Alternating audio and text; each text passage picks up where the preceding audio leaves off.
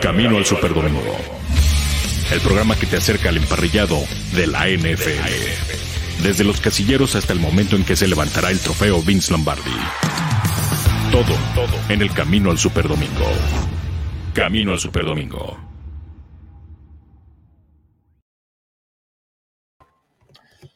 Hola, ¿cómo están amigos? Bienvenidos a una emisión, eh, pues ya previa, que huele mucho a Navidad aquí en Camino al Super Domingo, en máximo avance, la casa del fútbol americano en México. Qué bueno que están por acá. Eh, un programa donde vamos a tener, por supuesto, la previa entre los 49 de San Francisco y los Tennessee Titans en un partido que va a tener implicaciones directas en todo lo que va a estar sucediendo en los distintos escenarios de playoffs, tanto en la americana como en la nacional. Así es que muchas gracias por estar por aquí. Enseguida vamos a darle lectura a los mensajes que ya tenemos como siempre ahí amontonándose y agradecer a toda la gente que ya se reporta por acá. Quiero darle la bienvenida porque hoy va a ser un programa muy especial. Eh, tenemos nada más y nada menos que a dos invitados muy especiales con los dos equipos precisamente del estado de Pensilvania. Primero que nada, al coach Ismael Azuara que se vino para acá, nos lo robamos de mesa de acero porque ya había estado por acá, pero ya lo extrañábamos para que pudiera platicar de todos los temas concernientes a la NFL. Mi estimado coach, buenas tardes, ¿cómo está? Hola, ¿cómo estás, Julián? Amigos, este, eh, eh, pues muy contento, muy contento porque eh, pues estamos en la, mejor época, en la mejor época del año y bueno, pues estamos justo en el preludio de la Navidad, así es que eh, pues contento para, para, platicar de lo que más nos gusta, que es el fútbol americano. Sin lugar a dudas, coach, se nos vienen muy buenos partidos ya en esta semana 16, pero también hay que darle la bienvenida a nuestro compadre del diario Récord, el experto en lucha libre, precisamente allá en el diario que dirige Carlos Ponce de León, Saúl Cano un fiel aficionado del las Águilas de Filadelfia. ¿Cómo estás, mi estimado Saúl? Me, imagino que con la moral en alto, ahora que Filadelfia, pues ya es el ataque más poderoso por la vía terrestre de toda la NFL. ¿Qué tal, Julián? ¿Qué tal, coach? Amigos de Máximo Avance, pues ya sabes, contento porque ya, a pesar de que es 23, este día más ha habido tanto a sábado, tanto a sábado de fin de año, ya me lo estoy saboreando, hay que tomar las medidas eh, precavidas, primero hay que hacer lo que deja y después nos echamos una, una cervecita, ya hace falta destaparla y qué mejor con el platillo que tenemos para empezar la semana 16 de la NFL, Tennessee contra San Francisco, la verdad es que es un partido muy parejo, como bien lo mencionas, implicaciones directas de playoffs para cada uno y bueno, vamos a darle con los temas para destapar la cervecita al rato. Sí, primero lo que deja, y bueno, qué bueno que no completaste la frase, mi querido Saúl, porque todavía, todavía es temprano. Eh, en el programa del coach Azuera, ya un poquito más tarde, pues sí se permite, ¿no? Pero aquí, si no, Arturo Carlos nos jala las orejas y ¿para qué nos queremos meter en broncas, no? Pero bueno, surge una noticia hoy en conferencia de prensa vía Zoom. Aparece el head coach de los Los Ángeles Rams, Sean McVay, en donde afirma que prácticamente ya tiene luz verde, Cam Makers, este extraordinario corredor que se esperaba que fuera el dueño del backfield del equipo de los Carneros. Sabemos que desde el 28 de julio está inactivo por una lesión muy dura en el tendón de Aquiles, pero parece ser que ya tiene absolutamente todas las posibilidades para salir de, la lista de reserva. Ahora, esto significa que el equipo de los Rams lo puede activar en un periodo de hasta 21 días.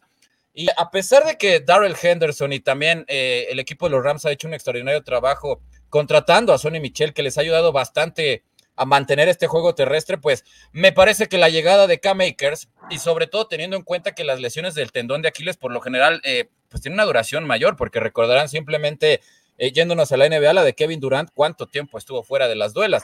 Pero bueno, ¿cómo ven esta noticia? ¿Qué tanto va a afectar el rumbo de un equipo de los Rams que tenía todas luces? ser fácilmente entre el 1 o el 2 eh, máximo favorito de la conferencia nacional. ¿Cómo va a cambiar el, destino de este equipo ahora con la posibilidad de que completen este poderosísimo backfield en caso de que regrese un K-Makers que desde la última temporada ya se le estaban viendo grandes chispazos? Adelante, eh, coach. Este, sí, gracias, Julián. Este, la verdad que para mí Los Ángeles Rams junto con los Bills de Buffalo eran mis favoritos al inicio de esta temporada. Eh, para llegar a las, últimas instancias, cada uno en su propia conferencia. Después, ambos equipos tuvieron un bajón de juego muy importante a mitad de temporada, justo cuando llega Von Miller y cuando llega Odell Beckham a la organización. Este, inclusive ahí hay filtraciones a la prensa de que eh, Sean McVay era demasiado, demasiado este, blando con sus jugadores y, parte de su staff hablando a su favor, que era un, el mejor entrenador de la NFL. Eh, y, bueno, las, las, aguas se agitaron, vinieron eh, ahí dos o tres derrotas, este, pero ahora están volviendo, pero con, con todo, como uno de los grandes, grandes favoritos de la conferencia nacional y la verdad que yo no lo veo puntos flacos, eh, la verdad, y, y bueno, ahora llega Akers a, darle un, a redondear, digamos, una ofensiva muy poderosa y, del otro lado del balón, pues qué decir, una de las mejores defensivas de la liga. Entonces, este, cuidado con estos Rams, porque sí, sí están alzando la mano y ahora más eh, con la llegada de, de, de, la posible llegada de Akers, este, para por lo menos llegar a la final de conferencia. Es una lástima, mi estimado Saúl, que no ande por acá el curandero, porque sería genial preguntarle por el avance de la medicina, porque prácticamente todos habían descartado cualquier posibilidad de que Akers pudiera regresar, pero McVeigh es lo que destaca, el trabajo duro de este corredor. Recordamos, eh, la temporada pasada tuvo un partido de casi 200 yardas en contra de los Patriotas de Nueva Inglaterra, una defensiva muy distinta, claro, a la del 2021, la cual es la que menor puntos permiten en toda la liga. Pero ¿cómo ves la llegada a este equipo de los Rams? Que por cierto hay que mencionarlo, ¿no? Eh, fue muy criticada esa victoria en contra de los halcones marinos de Seattle, el partido que llevamos a través de, la octava Sports con Daniel Manjarres y Arturo Carlos. Una jugada muy polémica también, Saúl, de una interferencia que me parece que todos vimos que fue muy clara. Pero bueno, el equipo de los Rams por fin está eh, ensamblando todas estas grandes piezas que tiene la ofensiva el, zarpazo que sigue siendo brutal, siguen, siguen siendo el equipo con la mayor cantidad de jugadas de 50 yardas en la NFL y ahora la posibilidad de Cam Makers, pues simplemente va a volver todavía más poderoso las jugadas de play action. No, totalmente de acuerdo. Akers es una arma a la ofensiva que te puede producir mucho en el juego terrestre. Tuvo 625 yardas eh, por tierra en su temporada de novato. Sin embargo, bien mencionas, Julián, deberíamos echarle un fonazo allá a, nuestro buen amigo el curandero para ver cómo es que evoluciona eh, de julio a, diciembre una ruptura de ligamento de tendón, de Aquiles, perdón.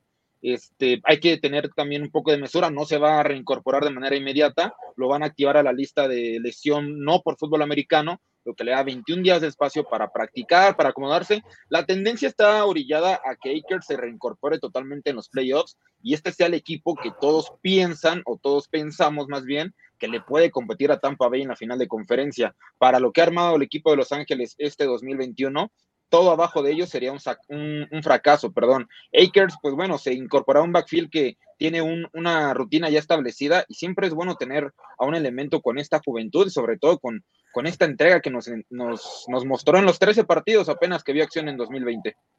Sí, sobre todo porque la, temporada, ya los últimos partidos, ya lo cerró de, una mejor manera. Le costó al principio, evidentemente, pero claramente tiene todo para ser el dueño de, ese backfield. Coach, además hay rumores también, eh, siguiendo con este equipo de los Rams, de que pueda regresar también Sebastian Joseph Day, un hombre importantísimo en las trincheras a la defensiva. Es un hombre muy importante porque le quita muchísima presión, sobre todo para que Aaron Donald se pueda desempeñar de mejor manera y evite pues muchas veces la, doble marca, la doble asignación que le, que le colocan de linieros ofensivos, porque sabemos que estamos hablando de probablemente todavía el defensivo más dominante, con su perdón, porque sabemos que TJ Watt también está teniendo una temporada impresionante y lo de Micah Parsons, pues también hay que destacarlo, coach. Sí, efectivamente, yo, yo eh, me queda claro que la defensiva de, de Los Ángeles es la fortaleza del equipo, no, no obstante tener una ofensiva tan poderosa como la que tienen y que ahora pinta para más, eh, la defensiva es la que les ha sacado las castañas al fuego, del fuego, perdón, en más de una ocasión. Entonces, eh, la llegada de este jugador eh, y la suma de Von Miller, porque Von Miller ya está haciendo de las suyas en, en, la, en las trincheras de la defensiva de, de Los Ángeles este, ponen, insisto, como un serio, serio candidato a, este equipo comandado por Sean McVay, que tiene ahí una, pues una deuda ahí que nos dejó en, el, en el, Super Bowl de hace dos o tres años contra, contra el maestro Belichick, que le, le, vio, le, metió el dedo en la boca al, al chiquitín Sean McVay, pero yo creo que ahora ya está mucho más maduro, mucho más agresivo y me parece que la gerencia de Los Ángeles Rams está apostando todo por el Super Bowl este año. Sí, lugar a dudas, eso es a lo que le apuesta, porque han traído armas importantísimas y además no le ha salido tan caro, salvo, claro, el caso de, de Matthew Stafford, pero creo que como bien dice el coach Azuara, Saúl, ese Super Bowl fue prácticamente el último clavo en el ataúd de parte de un Jared Goff que en conferencias de prensa y en muchísimas eh, veces que escuchamos hablar a Sean McVay, pues prácticamente le echaba en caro la, la, incapacidad que tenía Jared Goff de leer a las defensivas y cómo se ve que le ha cambiado la cara, ¿no? Con la llegada de Matthew Stafford, mi estimado Saúl. No, y es que a Matthew Stafford le das las armas que tiene ahorita, como Cooper Cup, como Odell Beckham Jr. En su momento también estuvo Robert Woods, ahí que ya está fuera de la temporada. Pero Matthew Stafford es un hombre que durante toda su carrera en la NFL demostró que era estaba un paso de ser élite, si me, lo, si me lo permiten, el atrevimiento, porque va a haber quien, le brinque este comentario, pero hoy nos está demostrando que es un quarterback eh, con un muy buen potencial, bueno, no potencial, más bien con un, una carrera impecable, y que con las armas que tiene, la, el que tiene el potencial de llegar al Super Bowl de nueva cuenta de Sean McVay y sus Rams, que no pueden dejar este, esta generación que ha venido eh, trabajando McVay, pues que se pierda nada más en una visita al Super Bowl y de una manera tan mediocre como lo enfrentaron. Ya Jared Goff está fuera y con Matthew Stafford, yo me atrevo a decir que hoy en día creo que la, fortaleza está más inclinada del lado de, la ofensiva por lo que hace Cooper Cup en, el juego por, aire. Es una, está en la brecha o en el camino a romper la marca de yardas por, por recepción en una temporada de Megatron. Entonces es, es, es, imponente lo que hace este, este receptor. Sí, la verdad, qué, clase de receptor. Además de que casi siempre parte alineado del slot. Vamos rápidamente con, con mensajes de la gente. Manuel Calle, que está por acá, dice: Hola chicos, me alegro por los Rams que ganó 20-10 a los Seahawks. Estuvo complicado, pero se vienen los tres últimos partidos de la temporada: Vikings, Ravens y 49ers. Será complicado, pero se puede llegar a playoffs. Dice: Hoy juega Titans contra 49ers en el Thursday Night Football. Será un partido difícil. ¿Crees que quien gana el partido para dar crees quién gana para dar inicio a la semana 16? Bueno, ya nos vamos a adentrar un poquito en la previa, mi estimado Manuel, pero como están las cosas, yo me inclino por San Francisco, por lo que ha demostrado Jimmy Garoppolo en las últimas semanas. Indira Guzmán, hola, felices, saludables y positivas fiestas. Gracias, producción, conductores y todos en el chat. Gracias, gracias. Al contrario, Indira, el agradecimiento es para ti. Interesantes juegos de inicio, espero ninguno sea pospuesto. Y sí, hoy será complicado para Titanes y San Francisco. Eh, ¿Quién más está por acá? Indira Guzmán dice, si Army sacó el juego de la bolsa, y por eso es muy cierto, los pateadores también son personas, aunque no recuerdo de quién es la cita, creo que del, del head coach Gustavo Tello. ¿Usted se acuerda de esa cita, coach Azuera? a ver, otra vez, los pateadores también son personas, no, no, no, la conozco. ¿No? No, yo, yo la verdad también, ¿eh? ahí sí le, fallo a, a Indira Guzmán. Dice Indira Guzmán, señor Julián y su playera muy de Barbie. Bienvenido al coach Azuara y al señor Cano. ¿Qué pasó? No, bueno, ya, ya, se, ya se enojó, ya se enojó, no podemos mencionarle nada al señor Julián de su vestimenta, ya ya, inclusive salió de, la, de la transmisión.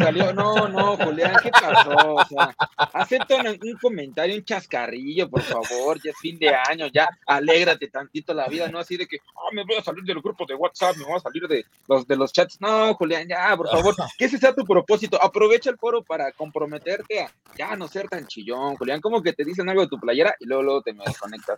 No, no puede ser posible. No, puede ser posible. Está bien, le voy a permitir otra Indira Guzmán, si no, se quedan ustedes se acabó, se acabó. Pero bueno, rápidamente vamos a pasar con, con la encuesta del día que precisamente tiene que ver con la posibilidad de que los carneros recuperen a su corredor titular.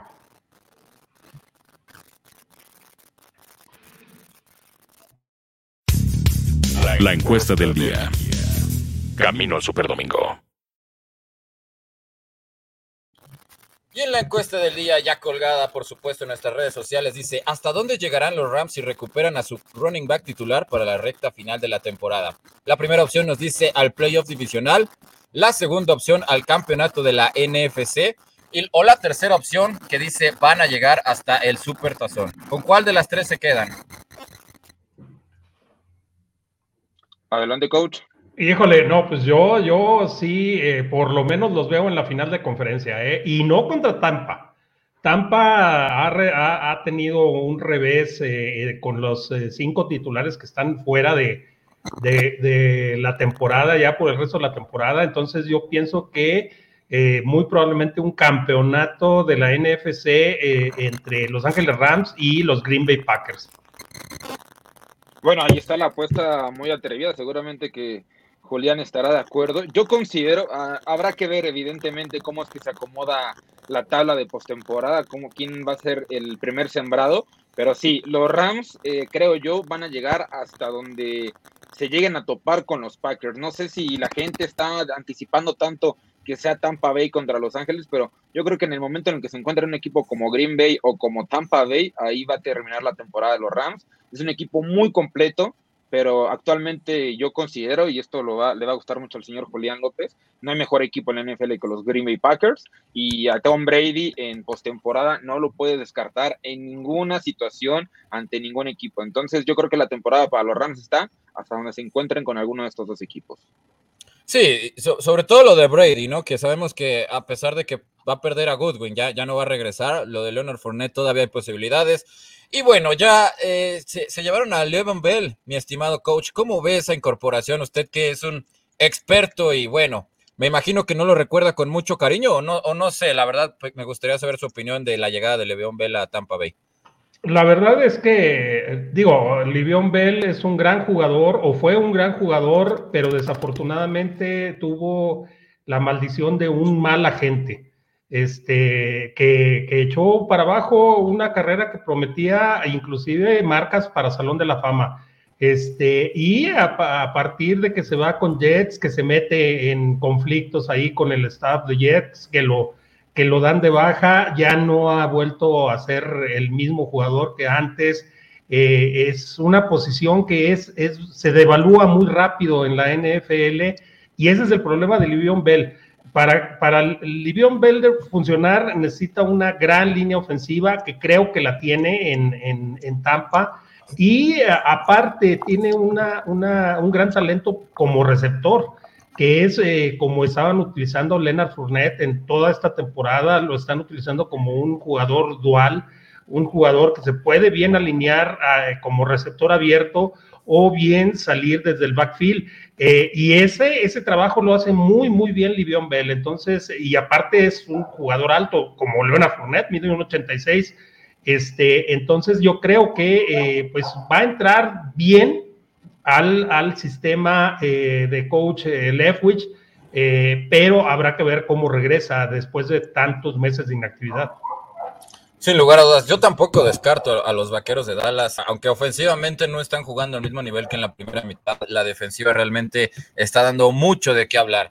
Pero bueno, vamos a pasar con nuestra siguiente nota del día, mis estimados compañeros, porque vamos a analizar el posible desenlace de lo que son estos cinco equipos que realmente tienen las cosas más complicadas en, en los últimos tres partidos de temporada regular. El primero son los Cleveland Browns.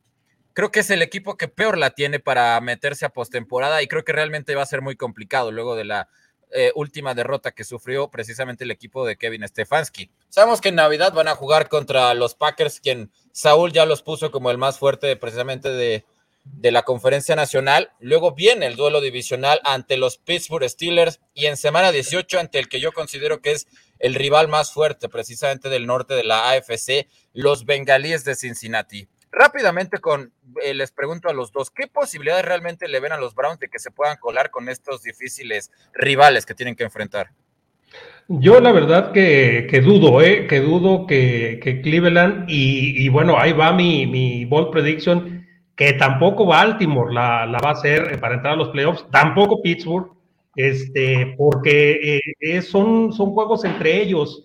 Y si se reparten juegos y ninguno de los tres llega a 10, a 10 partidos eh, ganados en la temporada, muy, muy difícil la van a tener para este, lograr un puesto como comodín. Eh, yo creo que se van a hacer pedazos entre los tres y el único que va a entrar en esta temporada van a ser los bengalíes. Yo concuerdo completamente. ¿Cómo ves lo que le depara a los Browns, sobre todo teniendo en cuenta el hombro lastimado, el eterno hombro lastimado de esta temporada de Baker Mayfield, Saúl? No, yo creo que los Browns, eh, lo que esperábamos al principio de temporada es que su ofensiva terrestre cargara con el peso del ataque y que esto los tuviera en una situación eh, pues más favorable que estar 7-7 en el cierre de temporada, eh, visitando el Lambeau Field, visitando Heinz Field y recibiendo a los Bengals. Yo creo que si Cleveland quiere demostrar o quiere probarse como un candidato en la AFC, estos son los duelos que tiene que ganar. Yo creo que desde la primera parada que va a ser en Lambeau Field, ahí se va a quedar el sueño de los playoffs de los Browns, que pues lamentablemente llegaron, el calendario no era nada, no era tan complicado como, como parece y, se complicaron demasiado esto, este equipo de Kevin Stefanski y yo creo que no van a avanzar los Browns a, a postemporada. Y me quedo contigo, Saúl, porque tú has hablado muy bien en programas anteriores de este equipo. Los vikingos de Minnesota van nada más y nada menos que contra los Rams, que tienen ya marca de 10 y 4 empatados con Tampa Bay y con Arizona. Semana 17, la revancha en contra de los empacadores de Green Bay en el campo Lambeau y cierran ante la muy inoperante ofensiva de los Osos de Chicago. ¿Qué tantas posibilidades le ves a Minnesota que actualmente tiene marca de 7 y 7? Grandes posibilidades, o sea, lo hemos platicado, a mí me encanta Minnesota, yo creo que eh, lo, el comentario que siempre te digo es, están a una buena campaña de Kirk Cousins de poder hacer algo importante. No sé si estrictamente necesiten de Kirk Cousins en su totalidad porque tienen un juego eh, bien fundamentado con Dalvin Cook, que si no me equivoco ya estará activado para el juego contra los Rams. Está Justin Jefferson siendo una bestia en el juego profundo. Adam Thielen, que es garantía. Me gusta la defensiva de Minnesota y el juego de los Rams no es imposible de ganar. Eh, se ha complicado también el equipo de Los Ángeles varios partidos. Y si un equipo en toda la NFL es un dolor, eh, una piedra en el zapato, son estos vikingos. Segundo, visitar Lambeau Field, lo mismo. Es complicadísimo, pero ya Minnesota parece que le empieza a tomar la medida, se empiezan a acomodar un poco. Ese duelo que tiene Mike Zimmer personal con Aaron Rodgers, siempre lo elogia, pero siempre termina complicándole la vida al coreback de los Packers. Y bueno, cerrar con Chicago es prácticamente un medio boleto a la postemporada en caso de que se tuviera que definir en esta semana. Entonces, yo creo que Minnesota tiene amplias posibilidades. Si me lo preguntas, quisiera que no fuera, porque los Eagles también están buscando ahí su espacio como comodín. No sé exactamente cómo estuviera acomodado para que ambos pudieran acceder, pero, o sea, Minnesota tiene amplias posibilidades. Y ahora voy con el coach Azuara, aunque él ya me dijo que no cree que Baltimore se vaya a clasificar, sí quisiera preguntarle cuántas victorias va a sacar también en este complicado cierre que tiene el equipo de Harbaugh. En semana 16 van contra los Bengalís, la siguiente semana van contra los Rams y cierra nada más y nada menos que contra el acérrimo rival, los acereros de Pittsburgh. ¿Cuántas, cuántas victorias va a sacar eh, los Cuervos de Baltimore ante este escenario de que vuelva a... Es muy probable de que sea Hundley de nueva cuenta el coreback titular ante los Bengals, coach. Mira, los Bengals ya le dieron un repasón en Baltimore, pero, pero de, Dios y Señor nuestro. Eh, y eh, no creo que, le ganen esta semana ahí en, en, ¿cómo se llama? En Cincinnati. Eh, siendo visitante los, los, Baltimore Ravens. Después tampoco los veo poderosos contra, eh, bueno, para acabar pronto y no hacer tanto análisis, este, ya no gana ni un solo partido esta temporada. creo que eh, las dos decisiones de Coach Harbaugh de jugársela por dos puntos y dejar la oportunidad de irse a tiempo extra en dos partidos y la posibilidad de la victoria en dos partidos, este, inclusive hasta le puede costar el trabajo, ¿eh? este, porque lo veo yo muy complicado, así como, así como veo ahorita el equipo de Baltimore, veo muy complicado que gane un solo partido de los que le restan.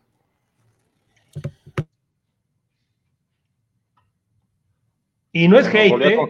Si no, no, ya, ya lo hizo enojar a Julián. Yo quería corregir el dato y había dicho que Dalvin Cook estaba, iba a ser activado, ¿no? De hecho, o salió la noticia que está fuera por COVID para el partido contra los Rams. Y concuerdo totalmente, yo creo que John Harbaugh está, eh, está, en, está en cuerda floja de que si no pasa postemporada este equipo que iba 8-3 hace tres semanas y ahorita se están complicando la vida, yo creo que en caso de no acceder Baltimore a la postemporada, va a haber una, una seria plática con el head coach de los Ravens que yo no sé, coach, ahorita que tenemos la oportunidad de platicar, usted hubiera tomado esa decisión de jugársela. Sabíamos que el escenario lo exigía porque es jugar contra Rodgers con un coreback que sin experiencia, pero era decisión de, jugársela, porque si, si, lo hubiera, si lo hubiera concretado Baltimore, hoy estaríamos eh, aplaudiéndole, echándole rosas y Baltimore es el equipo más atrevido y mejor en toda la NFL, casi, casi. Eh, ¿Qué debió haberse pasado en ese momento? Mira, la verdad que los aficionados somos resultadistas, ¿verdad? Siempre criticamos ya, ya toro pasado y eso es, eso es una ventaja para nosotros.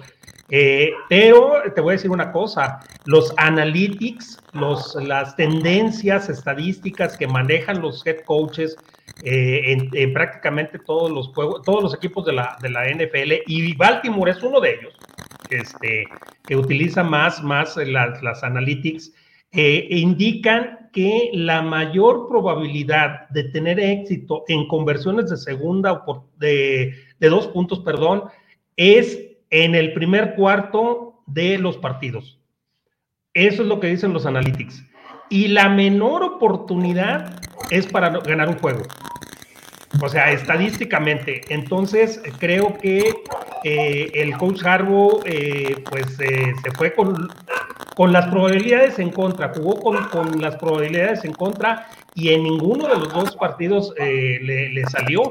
Entonces, este, pues contestando a tu, a tu, pregunta y siguiendo, yo, yo sí, sí soy de, de, seguir los, los, las estadísticas, porque muchos dicen, no, es que son una bola de nerds y, y, no saben de deporte. Pues sí, no saben de deporte, pero saben de estadística. Y si un, y si un, este, ¿cómo se llama? Un deporte se puede basar en las estadísticas, es el fútbol americano. Este, entonces, eh, pues eh, sí, yo creo que, eh, que no me lo hubiera... Ah, mira, a lo mejor contra Pittsburgh, órale. Pero dos semanas después, volverme a jugar este, y, contra Green Bay, híjole. Este... No, coach, no, se me está cayendo un ídolo porque ayer platicaba por teléfono con el señor Pepe Segarra, no, y, me comentaba que este tema de las analíticas y esta invasión de la sabermetría que tanto ha maltratado, ensuciado al béisbol, ahora traerlo aquí a la NFL y basarnos en este, yo considero que son hojas y hojas, bueno, ya es más digital evidentemente, pero basar algo que es tan pasional y tan, tan físico como el fútbol americano a estadísticas, yo creo que es un error que están cometiendo algunos, algunos entrenadores de basar este tema. Las estadísticas sirven demasiado antes del juego. Ah, durante ya es un tema del error humano y muchos, muchos factores más que, que involucran un resultado. Pero si permitimos que la sabermetría entre al, al, fútbol americano, nos vamos a tener que enfrentar a una realidad muy, muy aburrida o muy de entregar partidos así de, de innecesariamente, no manera tan innecesaria. Patear gol de campo, eh, espera el error, tento el balón. Hay, hay diversos factores a querer ganar siempre el partido de, este tipo de formas. Yo creo que Harbaugh, si no avanza postemporada, insisto, se me va a ir con sus maletitas a su casa. Julián, ¿ya te recuperamos o, cómo está? Ya, ya andamos por acá. Ya para cerrar rápidamente con esta nota que es muy interesante realmente. El equipo de los bengalíes, que creo que es muy complicado que realmente no clasifiques, cierra contra, va contra los Ravens semana 16, Kansas City en la semana 17 y contra los Cafés de Cleveland. Y por último, el equipo de San Francisco, que sabemos que esta noche va a jugar en contra de los Titanes de Tennessee, la siguiente semana en contra de los Tejanos de Houston, que bueno, ya no tiene ningún sentido que siquiera el equipo de, los Texans busque la, la victoria porque se terminarían perjudicando en un claro caso de tanking. Y la última semana que van en contra de los Rams. Se ve complicado por cómo ha estado jugando eh, Jimmy Garoppolo. Pero realmente, ¿ven que se le pueda complicar a San Francisco este hipotético escenario? El, problema para mí eh, que, yo le veo es eh, que tiene dos, visitas. Una de ellas, la primera aquí en Nashville, este, el día de hoy, y eh, terminan allá en, Los Ángeles contra, contra un rival de división directo que son los Rams. Pero, pero si logra llevarse la victoria hoy, este, yo creo que sí lo podemos estar viendo como un séptimo comodín en, eh, en, la, en la pelea por los playoffs.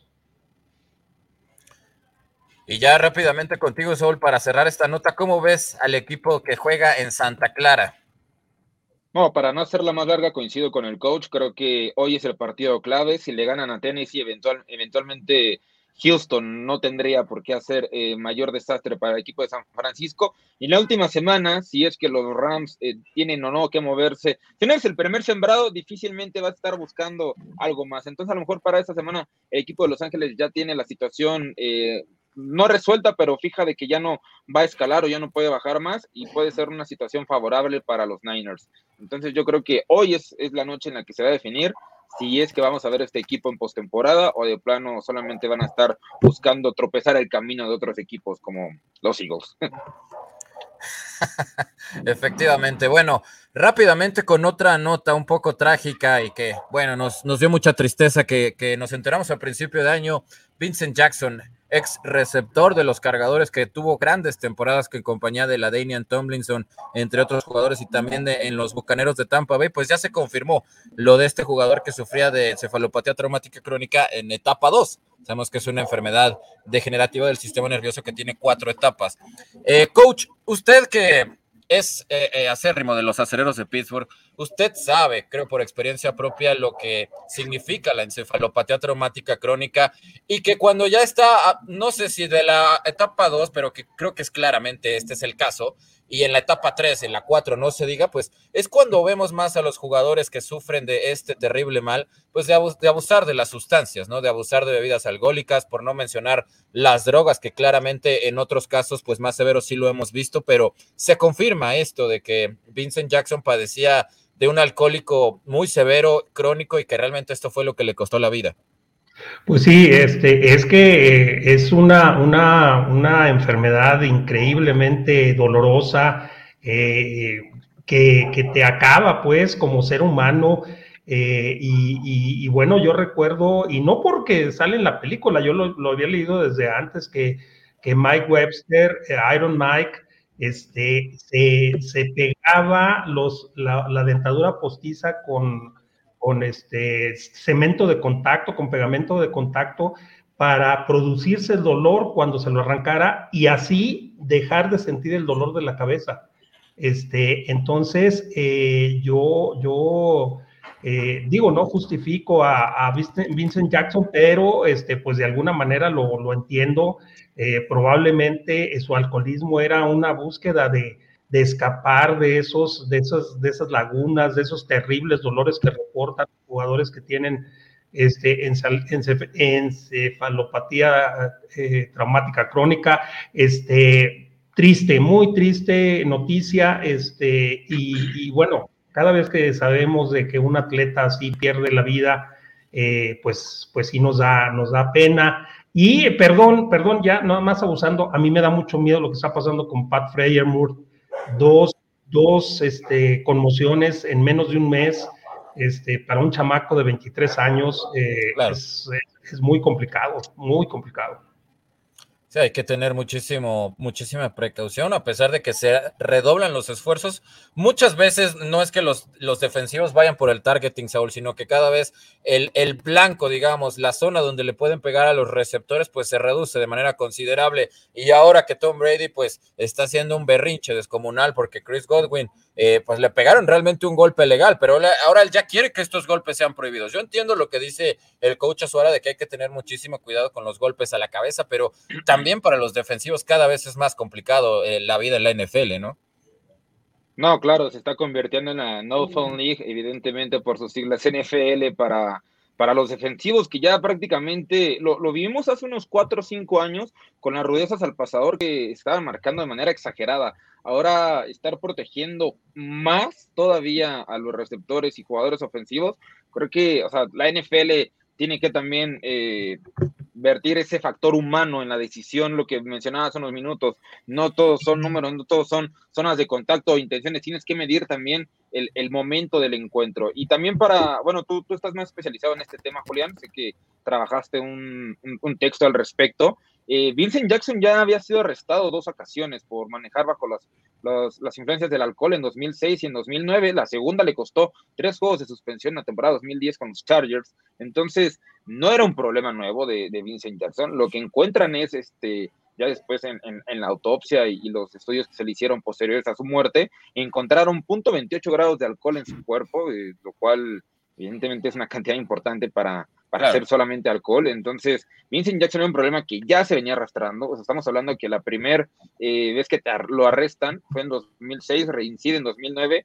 Era más de, más de 15 años de tener este problema. No, es, no era algo nuevo, no fue algo del, del, CTE o, posiblemente se pudo haber agravado, pero Vincent Jackson ya lidiaba con, con este problema de alcoholismo crónico. Sí, la verdad una pena, pero además lo que mencionas, esos fueron precisamente sus últimos años, o sus únicos años, mejor dicho, en donde fue seleccionado al tazón de los profesionales, 2011 que fue el último de ellos, pero realmente, sobre todo en la etapa de Marty Schottenheimer, ofensivamente era un equipo de ensueño y era un equipo muy, pero muy castigado, sobre todo Vincent Jackson, por supuesto, la Daniel Tomlinson y el extraordinario Antonio Gates. Bueno, descanse en paz. Eh, Vincent Jackson con esta trágica noticia que ya eh, se nos confirmó el día de hoy. Rápidamente, compañeros, vamos a pasar con otra nota antes de meternos ya de lleno en lo que van a ser las previas de los partidos que vamos a tener a través de la Octava Sports. Ian Book, este mariscal de campo, lo recordará, coach, que también jugó ante los Cuervos de Baltimore, tuvo una intercepción, se salvó de otras más, pero ante estos contagios de, que, que aquejan al equipo de los Santos de Nueva Orleans, pues no va a estar ni Tyson Hill ni Trevor Simian. Así es que se ve complicado para un equipo de los Santos que tiene una extraordinaria defensiva, sobre todo en contra del juego terrestre. Pero también hay que recordar que los Delfines de Miami vienen levantando mucho, sobre todo en el lado defensivo del balón. ¿Cómo ve eh, este posible debut de un coreback titular? Porque todavía hay esperanzas de que puedan regresar, aunque se ve complicado para el juego que tenemos el lunes por la noche. Este, pues eh, complicado, como dices, para los Santos. Eh, también eh, los delfines tampoco es para aventar cohetes, eh, pero sí están jugando mucho mejor que como empezaron. yo pienso que la defensiva de los Santos puede hacer la, la, llevarse pues el, partido, cargarlo entre sus hombros y este, mientras Ian Book no cometa errores, yo creo que la posibilidad de victoria para los Santos va a estar presente. Yo no confío, nunca he confiado en, en Tua Tango Bailoa este, como coreback de, la NFL, este, y eh, me parece que, que aún con Book en los controles eh, puede, puede tener oportunidad los Santos de Nueva Orleans. ¿Cómo ves lo del de, egresado de los irlandeses peleadores de Notre Dame, mi estimado Saúl? Eh, ya decíamos, el debut ante Baltimore se le complicó, sin embargo, mantuvo cerca al equipo. De hecho, me Me parece que se nos volvió a ir un poco Julián, pero para retomar lo que me estaba preguntando, Ian Book es un hombre que tiene la posibilidad eh, de que su sistema propio le saque el encuentro. Eh, Nueva Orleans tiene la ofensiva número 30 en toda la NFL en yardas por aire y la ofensiva número 6 en intentos de acarreo. Entonces, no hay mucho que cambiar a la ofensiva de Sean Payton. Creo que este hombre puede ejecutar bien. Los scouts destacan su movilidad, al igual que no, bueno, no a los, no los parámetros que nos ha mostrado Tyson Hill, pero es un hombre que sabe mover y sobre todo lo que más eh, presumen de él es la, puntería en el brazo, no tanto así su fuerza, sí su puntería, yo creo que Ian Book eh, tiene el, es el prototipo de un manejador de juego que así tendrá que salir al campo para este encuentro de lunes por la noche. A mí se me hace increíble, coach, no sé usted qué opine, cómo estemos pensando de casos positivos de COVID a media semana y siquiera estemos pensando, considerando o platicando el hablar de si estarán disponibles o no para un juego de lunes. La, bueno, la NFL y, el COVID parece que eh, se resuelve muy rápido estos casos cuando nosotros hemos visto pues, la duración, ¿no? En una persona común y corriente, cómo estos atletas de la nada en tres, cuatro días se pueden volver a activar después de entregar casos, eh, bueno, exámenes negativos, ¿no? Es un, es todo un tema aquí en la NFL con esto. ¿Sabes qué, Saúl? ¿Sabes qué eh, respecto a eso? Es que eh, la información es muy poco clara, muy poco clara. Se nos, se, nos, eh, se nos da una lista de jugadores que están en protocolo COVID, pero no se nos dice quién está verdaderamente enfermo, quién fue contacto cercano, quién, qué jugador está vacunado, qué jugador no está vacunado. nada más nos dan el, el, ahora sí que la lista en bruto y de repente, como bien dices, de repente aparece este, alguien que estaba en la lista COVID ya este, activado para, para jugar en la, en la semana. ¿Por qué? Porque eh, los protocolos dicen que si el jugador está vacunado y da dos, dos este, resultados negativos consecutivos, ya puede jugar. Este, y como nosotros no sabemos quién está vacunado y quién no está, pues por eso se nos hace eh, complicado saber si se están verdaderamente respetando los, los eh, protocolos. seguramente sí. Este, solo en los casos de, de, jugadores muy mediáticos, como por ejemplo Antonio Brown, Saúl, este, qué vergüenza, la verdad, lo que hizo este, de falsificar su, su pasaporte COVID este, que ya se resolvió el tema en la NFL, ya va a jugar, ya lo que tú quieras, pero tiene ahí un problema este, jurídico importante porque eh, falsificó tres sellos, uno del condado, uno estatal y uno federal. Y, y son, son problemas jurídicos porque, porque falsificó sellos gubernamentales. No, sí, y, parece que al no ser por ahí, creo que había leído, creo que Tyson Hill sí está totalmente descartado porque los jugadores que no están vacunados tienen que esperar un, periodo más días largo. Por, lo, menos. Exactamente, entonces está totalmente descartado. No así Trevor Simeon, no estoy seguro exactamente de cuál sea su situación, pero e, es, son importantes estas bajas. La vida después de Drew Brees para los Saints ha sido un calvario porque ha sido James Winston, Trevor Simeon, Tyson Hill y ahora este muchacho Ian Book. Eh, la verdad es que ser fanático de los Santos de Nueva Orleans hoy no es nada sencillo, pero, pero bueno, esperamos que el, joven coreback pueda resolver la situación que se le va a presentar en, su primer eh, inicio como titular en la NFL. Book y este choque quizás no es tan complicado como el que tenía la semana pasada en Nueva Orleans ante Tampa y que realmente lo resolvieron muy bien, sobre todo por la gran actuación de la defensiva. Rápidamente con mensajes de la gente antes de pasar a la previa. Eh, José Ochoa que dice saludos Julián, invitados. Pepe Ochoa que también nos dice, coach Azuara, más y más escucho Kenny Pickett a Steelers. Sé que a usted no le gusta. Ahí le manda un recadito, no, José Ochoa. No, no van a ir por Kenny Pickett no van a ir por Kenny Pickett, eh, hay, hay urgencias más importantes en la defensiva y hay un coreback que está firmado para el año que entra, que es Mason Rudolph. Se, van, se la van a jugar con Mason Rudolph. Sí, es, complicado, ¿no? No hay mucho, no hay tanto talento como en la temporada 2021 para irte con ah. un coreback franquicia. Sí, sí, aparte viene, la caballada viene flaca este año. Dice Pepe Ochoa, Rich Lesson de NFL Network dijo eso de que los pateadores también son humanos o algo así. Ah, pues mira, pensábamos que era, el top botella y aquí ya gracias a Pepe que, que nos corrigió. Frida Amairani Lozada Pérez, saludos a Saúl Cano, que como siempre trae porra el buen Saúl. Eso es correcto. Y bueno, vamos rápidamente con la previa ya de este partido que está solamente minutos de comenzar. Los Tennessee Titans parece ser que recuperan a AJ Brown, que es una, un refuerzo de lujo, porque sabemos cómo, cómo se ayuda a Ryan Tannehill de las jugadas de play action, además de que han encontrado muy buenos sustitutos de, Derrick Henry en Jontrell Hilliard y también en Dante Foreman. Sin embargo, yo, yo insisto, San Francisco me parece el equipo más completo, además de que Tennessee, mi estimado coach, en algún momento de la NFL fue el peor equipo protegiendo al mariscal de campo. De hecho, ahorita ya no, ya no están tan malos, pero tampoco es algo como para sentirse orgullosos. Son el cuarto peor de, la liga en este apartado. Y por otro lado, San Francisco que sigue con estos receptores que realmente son corredores disfrazados de ala abierta. Lo de Divo Samuel es impresionante porque prácticamente ha jugado como running back las últimas semanas y solamente está detrás de Cooper Cup. O sea, lo que está produciendo Divo Samuel realmente es para quitarse el sombrero, además de que George Kittle está en un gran, pero grandísimo momento de juego, pero sobre todo lo de Jimmy Garoppolo, coach, que muchos, no sé si un poquito exagerado, pero están diciendo que está jugando su mejor nivel desde que ha llegado a los 49 de San Francisco? Pues eh, probablemente, eh, probablemente eh, han levantado mucho, es uno de los equipos que va en franco ascenso y, no importa tener bajas de juego en octubre y noviembre, con que cierres diciembre fuerte, llegues, llegues a los playoffs sin, sin lesionados, este, eso te da una gran, gran oportunidad. ¿Qué, fue lo que le pasó a Tampa Bay el año pasado? Este, bueno, la temporada pasada, que fue el equipo más completo. El único que le, que le faltaba era Vita, Vita Bay y, y, aún así este, se recuperó para el Super Bowl. Jugaron con equipo completo el Super Bowl.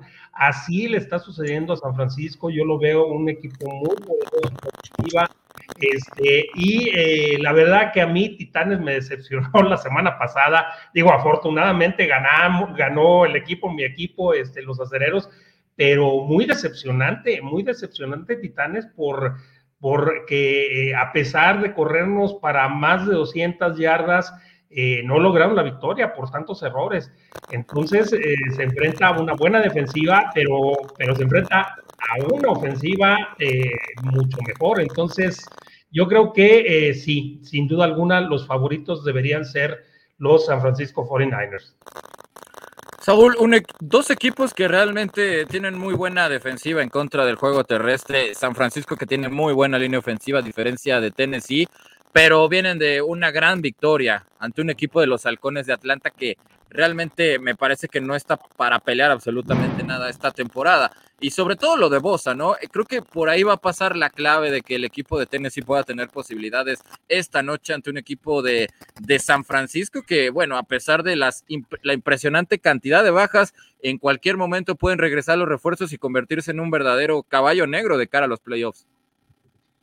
E-, este partido a mí me encanta porque mezcla, bueno, enfrenta, perdón, a los dos equipos que más similitudes, tienen en toda la NFL, si me lo permiten de esta manera. El equipo de San Francisco nos ha demostrado que sea quien sea que estén en el backfield, van a correr muy bien. Esa línea ofensiva abre muy buenos huecos, le da protección a Jimmy Garoppolo y tiene una defensiva en la cual pueden respaldarse en caso de, tener complicaciones. Lo mismo Tennessee, sin embargo, ahí es donde radica el problema. Tennessee cuando está Derrick Henry promediaba 27 carreras por, por encuentro. La línea ofensiva, y el coach nos puede hacer más hincapié en ello, está acostumbrada a dar el primer contacto, a siempre abrir el, hueco, y ahora lo estás forzando a, una labor totalmente diferente. Son linieros ofensivos profesionales, deberían saber ejecutar esto, pero al final de cuentas es la, memoria del cuerpo la que tiene que ahí jugar a veces el extraño. Lo mismo ahora, vas a depender del brazo de Ryan Tannehill con todo y Julio Jones, con todo y AJ Brown, bueno, es complicado eh, eh, respaldarte en este hombre. Ahora, lo que bien mencionas, Nick Bosa, un hombre que lleva seis juegos consecutivos con una captura, va a ser una pesadilla eh, para el equipo. De, Tennessee en, las trincheras. Entonces, muy balanceado el encuentro, pero yo creo que el, trabajo de línea ofensiva va a ser el que marque la diferencia y creo que San Francisco en estos momentos tiene una mejor línea ofensiva que Tennessee. Sin lugar a dudas. Bueno, ahí está la previa del Thursday Night, ya solamente unos minutos y rápidamente vamos con lo que vamos a tener el próximo domingo a través de la Octava Sports. Primero, un partidazo de nueva cuenta, esperemos que con más puntos que de lo que se vio en Hyde Park Stadium. Los Bills de Buffalo van a visitar Foxboro en ese partido que, bueno, realmente fue muy dolorosa la derrota, sin embargo, eh, Nueva Inglaterra, mi estimado coach, que se sigue manteniendo como la mejor defensiva en cuanto a puntos recibidos, ha sido un equipo que realmente ha tenido problemas a la hora de detener el juego terrestre. Me parece que están en el lugar 26 y recordará en ese partido, en la victoria precisamente de los Patriots, cuando los Bills le dieron eh, las, las poquitas oportunidades que le dieron a Singletary, realmente no les fue tan mal corriendo. Entonces yo no entendería por qué sería tan mala idea renunciar a este plan. Además de que no sé si compartan mi opinión, pero lo que me preocupa de los Patriotas de Nueva Inglaterra en las últimas semanas es su muy baja producción de puntos. Sí, yo pienso, yo pienso que eh, los, eh, Bills pasaron ya la crisis de ahí de noviembre eh, y van, van cerrando fuerte. no creo que, vuelva a suceder la historia de, que sucedió en Buffalo, eh, yo, yo doy como favoritos a los Bills, aún y cuando eh, enfrenten a una muy poderosa defensiva, eh, pero que es vulnerable, es vulnerable, ya no lo demostró contra Indianapolis Colts, este, y sobre todo por en el aspecto terrestre. Entonces, sí, el plan de juego está basado en, en las jugadas por el piso, yo creo que tiene muy buena oportunidad Josh Allen de rematarlos con algún pase largo vertical que es parte de su ofensiva. ¿Cómo ves este partido, Saúl? Jacoby Myers fue muy buscado en, ese en esa victoria que ya nos mencionaba el coach Azuara, pero yo lo vi soltar muchos balones. Además, destacar a la ofensiva con Nueva Inglaterra, la, los pares de recepciones que tuvo en la zona de anotación.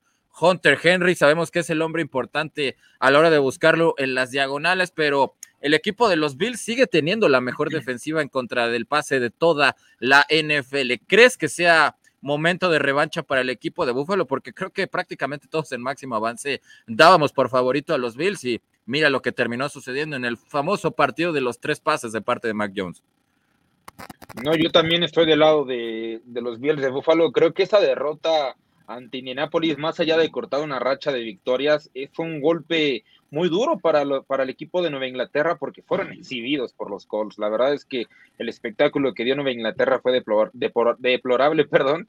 E, era increíble ver que un equipo así estuviera comandando el este de la conferencia americana.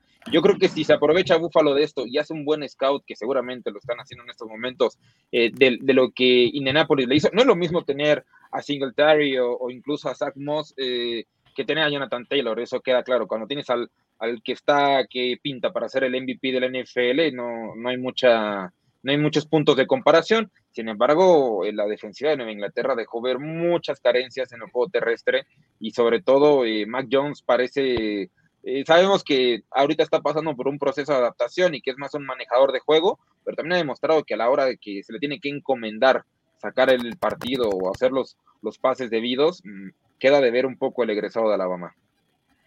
Sí, completamente de acuerdo con lo que dice mi estimado Saúl.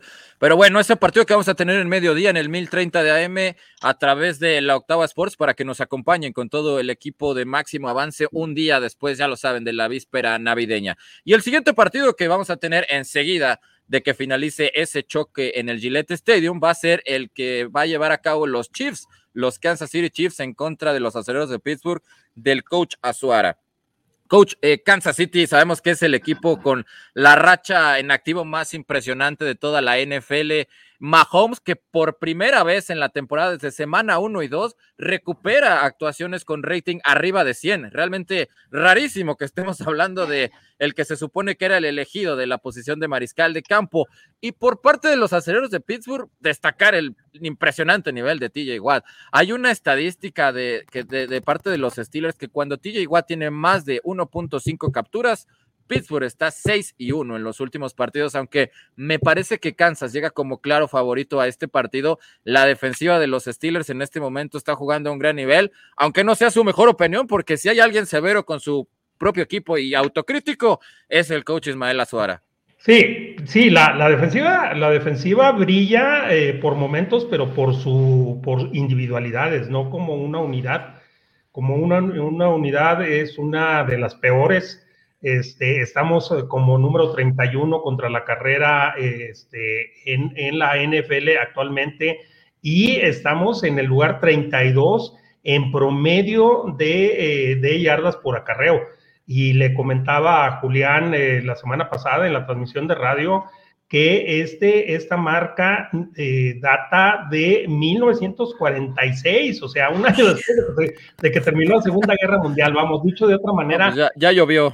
En 75 años no teníamos un promedio por acarreo tan malo en, un equipo en, eh, cuya, cuya identidad, digamos, desde 1970 a la fecha ha sido la defensiva. Entonces, eh, yo creo que eh, tiene la ventaja Pittsburgh de que, de que Kansas no trae un buen juego terrestre y van a tener que cerrarle los espacios a Patrick Mahomes este, por fuera, evitar que salga, que rompa jugadas, que se mantenga dentro de la, de la bolsa de protección y este, jugarle como, como le han jugado los, los equipos que han ganado contra Kansas, jugarle con un par de profundos, muy profundos para forzar a Mahomes a decidir todo el, todo el juego con pases cortos.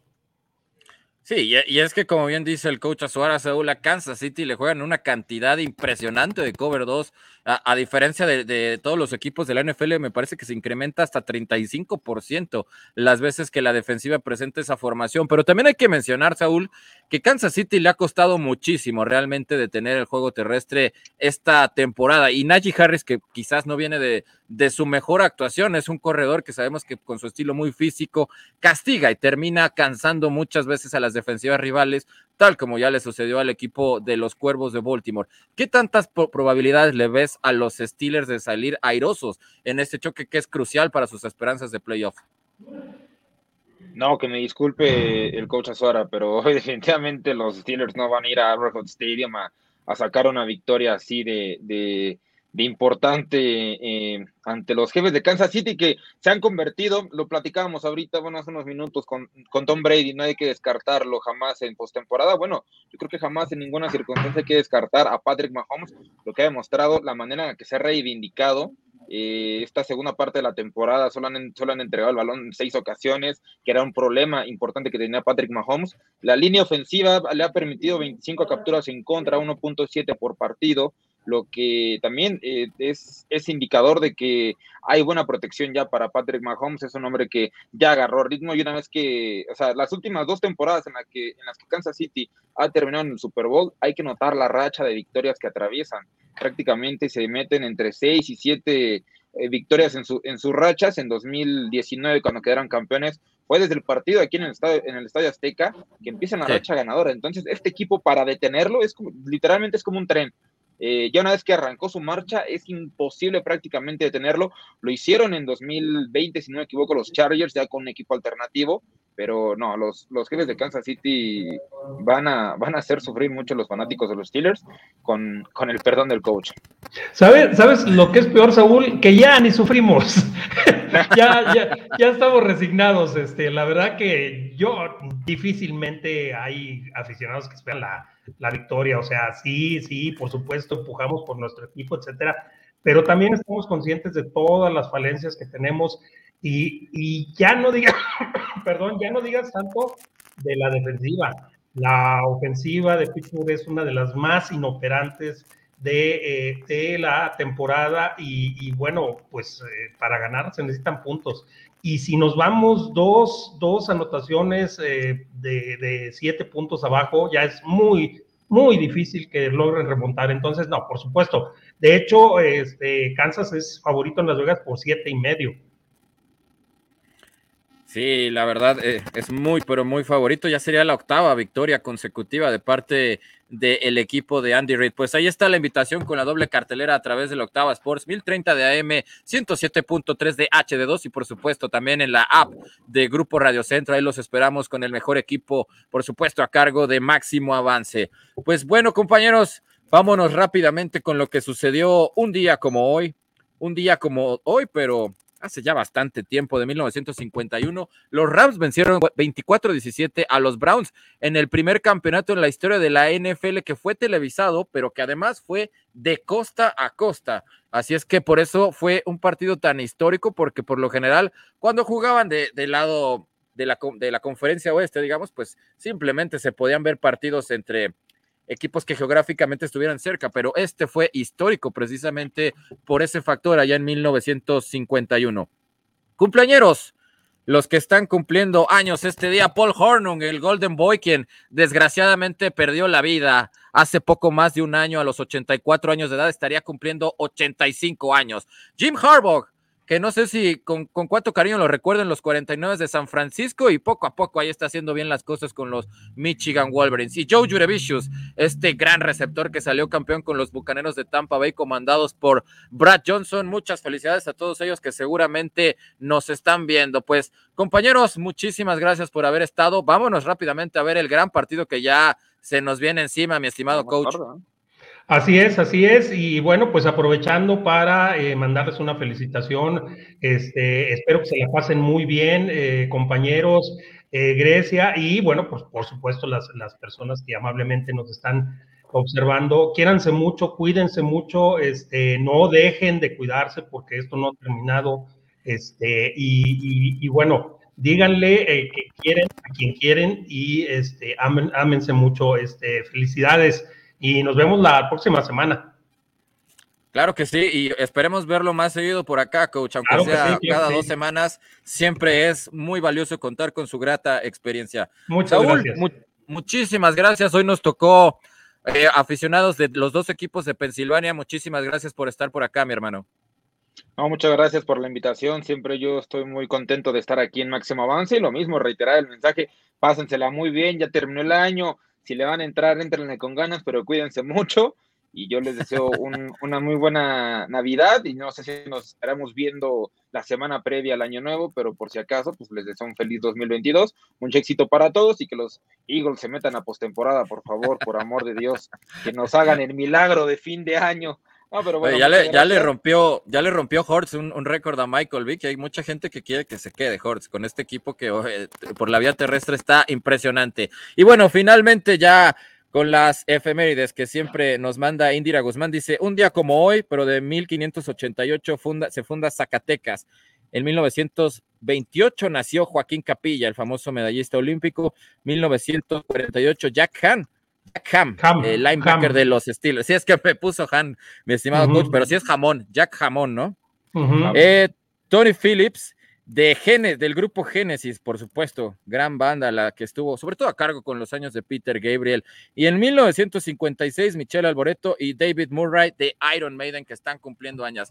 Muchas gracias a Indira Guzmán y a toda la gente que se conectó de todo corazón, de parte de todo el staff de Máximo Avance. Les deseamos que pasen unas felices fiestas una muy feliz Navidad. Nosotros nos estamos viendo el próximo lunes. A nombre del coach Ismael Azuara de Saúl Cano, mi nombre es Julián López, Grecia Barrios en la producción. Muchas gracias, feliz Navidad y espero que les vaya muy bien a su equipo. Hasta la próxima. Esto fue Camino al Superdomingo, el programa que te acerca al emparrillado de la NFL. Camino al Superdomingo.